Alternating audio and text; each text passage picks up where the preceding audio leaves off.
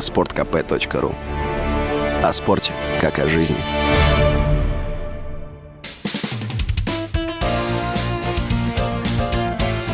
Говорит полковник. Нет вопроса, на который не знает ответа Виктор Баранец.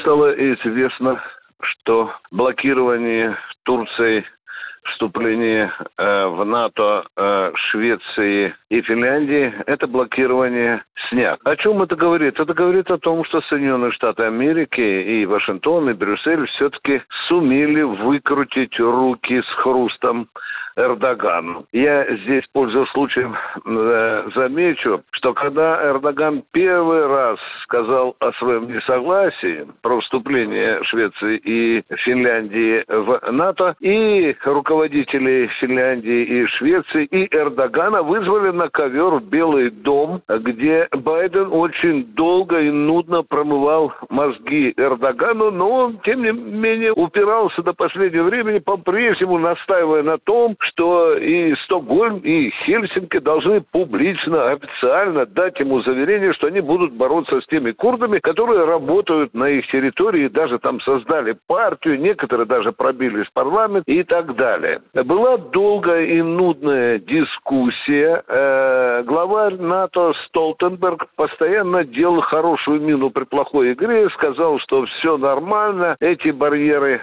снимаются, но тем не менее Эрдоган упирался, упирался, вот доупирался до позавчерашнего дня. Видимо, Соединенные Штаты Америки Брюссель сумели Эрдогану такое предложение, от которого он не смог отказаться.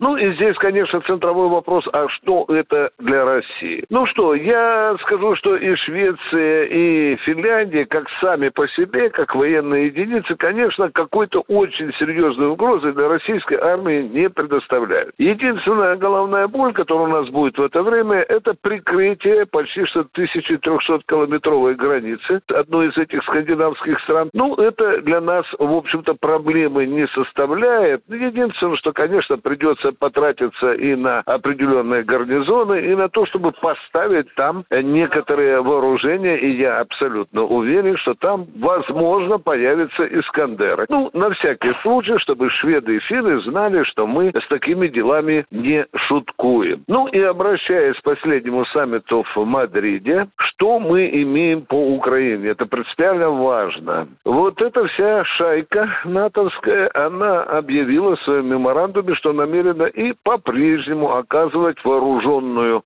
помощь. И что, в общем-то, э, проблема российско-украинских отношений э, может решаться только на поле боя. Это нам что-то новенькое? Да нет же. Э, первый раз об этом ляпнул Барель языком, э, потом подтвердили и другие члены, члены НАТО. Ну что? Они толкают Украину на поле боя. Ну что же, мы будем делать, безусловно, соответствующего вывода. На поле боя, так на поле боя. Наша операция продолжается. Российская группировка прочно удерживает стратегическую инициативу. Группировки генералов э, Лапина и Суровикина развивают наступление в направлении Лисичанска. А вот по моим последним данным, там уже две трети города освобождено. Для нас это чрезвычайно важно. Лисичанск один из опорных, крепких опорных пунктов у украинской армии, и его взятие э, будет означать открытие дороги на два стратегически важных пункта для нас, это Славянск и Краматорск.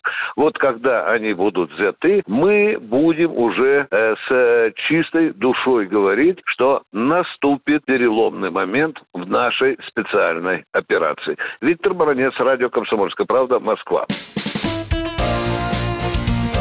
Говорит полковник.